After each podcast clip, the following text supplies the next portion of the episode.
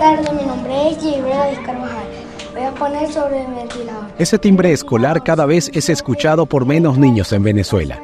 En el 80% de las escuelas del país suramericano, los alumnos ahora ven clases en tan solo dos o tres de los cinco días que deberían cumplir.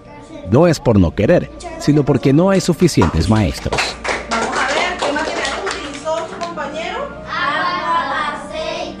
El comienzo del nuevo año escolar llegó con la extensión de una práctica iniciada a mediados del anterior, trabajar bajo un horario mosaico, una modalidad que reduce la actividad escolar, como lo explica Edgar Machado, presidente del Sindicato de Maestros de Caracas. El horario mosaico era que el docente que iba los 5 días, 40 horas, otros docentes que cubren 56 horas en los liceos, colegios, iban a asistir únicamente o dos o tres días a la semana, dependiendo el acuerdo que hayan llegado dentro de la unidad educativa con los padres y representantes. Hay centros educativos que han tratado la, la- la escuela esté abierta toda la semana. Entonces hay colegios que te primero, segundo y tercer grado lunes, miércoles y viernes. Cuarto, quinto y sexto, martes, jueves y viernes. Hay colegios que acordaron trabajar lunes, martes y miércoles nada más y jueves y viernes no asistir Y no, yo soy la que salgo al patio, ellos juegan metra. En Venezuela los maestros no tienen suficientes ingresos. En noviembre de 2023, un docente en lo más alto de la escala salarial devenga mensualmente 450 bolívares, el equivalente a 0,43 dólares diarios, muy lejos de la línea de pobreza fijada por el Banco Mundial de 1,9 dólares diarios. Esos son docentes con más de una década de servicio, continuas actualizaciones y estudios de cuarto nivel. Los maestros con menor experiencia apenas alcanzan los 0,32 dólares diarios. Los docentes queremos trabajar los cinco días, pero queremos que realmente el salario nos alcance para poder cubrir las necesidades básicas. ¿Qué puede hacer ese docente con su núcleo familiar? Entonces tiene que buscar otra alternativa. La última vez que el gobierno ajustó los salarios de los educadores fue en marzo de 2022 y el resultado estuvo muy alejado de las aspiraciones del gremio.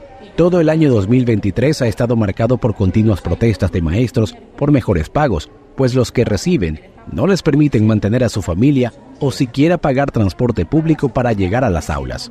La inflación acumulada de este año ya alcanza 176% en Venezuela y la anualizada 362% hasta octubre. Venezuela tiene los docentes peores pagados de toda América Latina, a más bajo que Haití y que Cuba, que eran los que siempre decíamos que eran los más bajos de toda América Latina.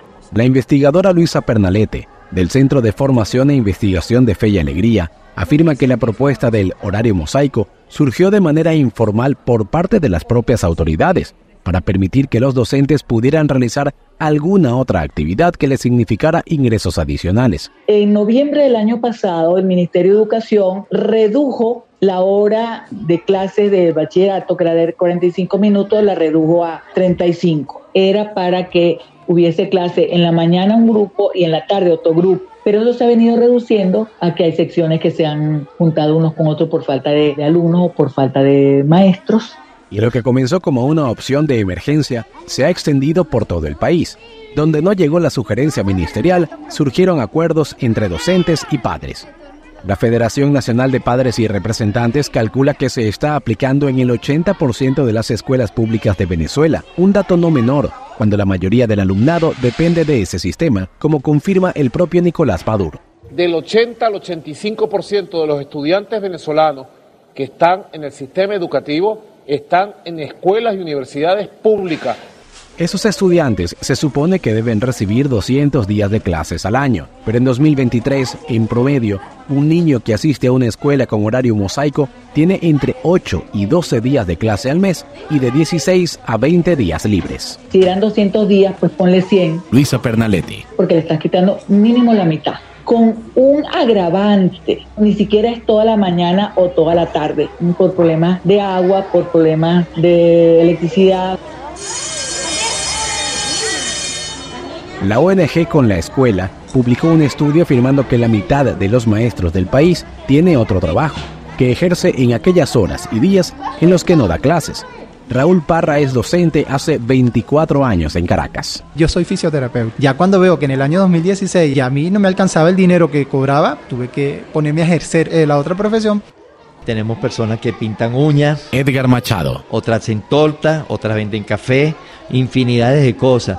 Tenemos personas que, inclusive las pocas que pueden tener un carro hoy en día, hasta de taxistas lo están haciendo. A pesar de aplicarse desde hace meses, fue en octubre cuando la ministra de Educación, Yelitze Santaella, dijo públicamente por primera vez que el horario mosaico es ilegal y apuntó a supuestos culpables. Clases son de lunes a viernes, no hay ninguna modificación. ¿Tú sabes que tenemos allí una extrema derecha que ha intentado pues paralizar el sector educativo? Entre tanto, dentro de los planteles escolares las lógicas de la enseñanza han cambiado. ¿Qué es lo que se está haciendo? Raúl Parra. Se están, por lo menos cuando trabajamos en ese horario, en, el año escolar pasado, trabajábamos con contenido dentro de los días que asistían los estudiantes y el resto de los días que no asistían los estudiantes se llevaban guías elaboradas por los docentes para que ellos no, no, perdieran ese, esos contenidos y ellos iban al colegio era a, a evaluar esos contenidos que se llevaban como guía. Y este año lo pensamos hacer de la misma manera. Pero eso no es suficiente porque no es solo un problema de programas, sino del trabajo en el aula, como resalta Carlos Calatrava, director de la Escuela de Educación de la Universidad Católica Andrés Bello. A su juicio, el intercambio cara a cara es fundamental para reforzar el aprendizaje. Esta interacción en pares, esta socialización, te ayuda a entender que en la sociedad todos somos diferentes, todos somos distintos. Vas a aprender lo que te van a enseñar, pero vas a aprender de una manera implícita lo que es la convivencia en la sociedad y la formación de tu condición como actor y ser social. Las consecuencias las cargan los más jóvenes. Dani Pineda es padre de dos hijas. La mayor, Daniuska, quiere ser abogada ahora que terminó sus cinco años en la secundaria. De, empezó ahí en el liceo, creo que vio matemática de primero a quinto, un mes, dos meses. Primer año no vio profesor, segundo año no tenía profesor, tercer año no tenía profesor, cuarto año no tuvieron profesor. Vinieron a verlo en quinto año. No, ya está consciente, ya está consciente. Nosotros hablamos, no, papá, yo no sé nada de matemática. La más pequeña, Daniela, cursa el cuarto año de secundaria y apenas ha visto un aula de clases. Porque el primer año de, la niña, de Daniela, en pandemia. Trabajo a distancia, segundo año, en pandemia. No conoció profesores ni nada. Y en tercer año fue que vino conociendo profesores. Están trabajando en base a dos días a la semana. Eileen Márquez es la madre de Gabriel, de 14 años de edad está comenzando ahorita, está asistiendo dos días a la semana, eh, no tiene profesor de química, no tiene profesor de física, no tiene profesor de deporte, no comenzaron las clases el 2 de octubre, comenzaron una semana después, solamente está viendo seis materias, de 11 materias. El año pasado eh, hubo materias que aprobaron con trabajos, por ejemplo, matemática, porque no tienen el docente. Y cuando le ves el boletín informativo, pues sí tiene todas las materias como que si las hubiese cursado todas. Y no es verdad. En el sistema educativo venezolano está prohibido aplazar a estudiantes. Nadie repite. El Ministerio de Educación, que habla de una educación de calidad, Edgar Machado, viene obligando a los docentes a pasar al muchacho de un grado a otro grado superior, tenga o no tenga los conocimientos necesarios. Lamentándolo mucho, tenemos muchachos que están saliendo y no saben ni siquiera tomar un dictado. Y eso lo pudimos comprobar cuando una universidad privada llamó a una prueba de ingreso y en esa prueba de ingreso no pasó ni siquiera el 1%. No solo la economía de los maestros los pone en jaque, los hogares de los alumnos también sufren.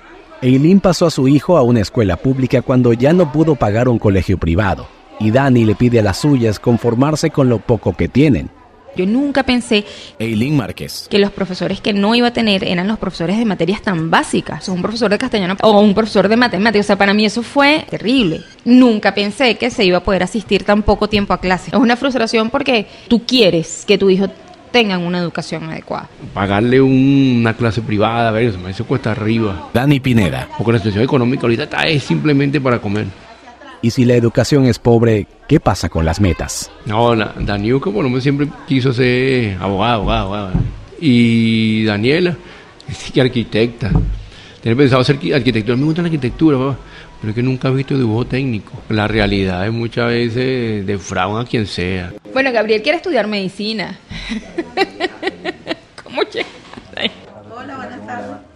Para la investigadora Luisa Pernalete, las consecuencias del horario mosaico y los demás problemas de la educación venezolana muestran secuelas casi de inmediato y además abren la puerta a una desigualdad mucho mayor entre quienes estudian en escuelas privadas y públicas y dentro de estas quienes logran tener más o menos días de clases. Los adolescentes que están fuera del sistema escolar y que no trabajan y estudian tienen más riesgo de ser reclutados para las bandas. Mientras que el muchacho que está en su escuela, bueno, será mala la escuela, tal vez no aprenden demasiado, pero están cuidados ahí, ¿no? En la Escuela de Educación de la Universidad Católica Andrés Bello, diseñaron un sistema de evaluación de la calidad educativa sobre un promedio de 20 puntos. Los resultados no son alentadores. Se bajó un promedio de un punto casi absoluto en los promedios, que se pasó de 9,44 a 8,42 en, en, en habilidad verbal y con dos décimas menos, es decir, 8,20 y pico en eh, habilidad matemática, que son las bases de las otras áreas y de ahí los de los niveles obligatorios ya nos estaban llegando con 1.4 años de rezago pedagógico. La Federación de Padres y Representantes asegura que el 27% del alumnado ha abandonado el sistema educativo y el sindicato de maestros cifró en 40% la inexistencia escolar apenas la segunda semana del periodo recién iniciado en octubre de 2023, una cifra que duplicó la de años anteriores. Cuando yo inicié ahí, Raúl Parra, la población escolar de esa institución eran de 2.230 estudiantes y hoy en día no llega ni a 500 estudiantes y hoy en día tú los consigues, porque yo lo he visto trabajando en los mercados populares como carretillero, otros como bonero. Quienes aún permanecen asistiendo a clases no tienen su año escolar asegurado. El sindicato de maestros dice que la deserción docente ha escalado hasta el 70% en la última década, con un constante goteo que no para. Es más, calculan que al menos 15% de los educadores activos han dicho querer abandonar el oficio. La docente de primer grado, Edgar Machado, dio a luz. Va a estar todo el año esos niños sin recibir clase, no tiene suplente. La docente de cuarto grado renunció y la de sexto grado renunció y un representante que es ingeniero se comprometió en dar sexto grado. Pero ¿qué pasa? La semana pasada ya renunció la de tercer grado porque dice que vendiendo café en una esquina o en la misma esquina del colegio, lo que ella va a ganar en un mes lo gana en un día cuánto heroísmo se le puede pedir a los maestros. Luisa Pernalete. Yo te digo, si, no, si Venezuela no hace un esfuerzo por elevar el, el salario de los maestros, nos vamos a quedar sin maestros. Por ahora luce difícil que las condiciones cambien. La ministra de Educación lleva más de un año diciendo que no pueden discutirse nuevos contratos colectivos porque las sanciones internacionales han dejado al gobierno sin dinero. Y se estará dando respuesta cuando estén las condiciones económicas, tengan esperanza Elitse Santaella pide paciencia, pero también anuncia que se implementará un sistema de vigilancia para controlar quién asiste y quién no a dar clases. Nosotros vamos a colocar en cada institución educativa un QR. Eso nos va a permitir tener también una visión general de quién está presente en la escuela, quién no está presente en la escuela y poder tomar también los correctivos. Entre tanto, el Ministerio forma docentes de manera acelerada con programas express de seis meses para tratar de sustituir las vacantes, una decisión que los educadores rechazan. El gobierno nacional, el Ministerio de Educación, Raúl Parra, te están inventando los PNF, que son los Programas Nacional de Formación, para preparar a eso, al futuro de Venezuela, que son los niños y niñas de, de la nación. Vamos a ver, ¿qué materiales utilizó su compañero? Papel. Papel, madera, pila, cables, motor. Desde Caracas, Víctor Amaya para Radio Francia Internacional. ¿Para qué sirve el ventilador? Para echar para para refrescar el ambiente. Para refrescar el ambiente. Muy bien, vamos a darle un aplauso a su compañero. Siguiente, por favor.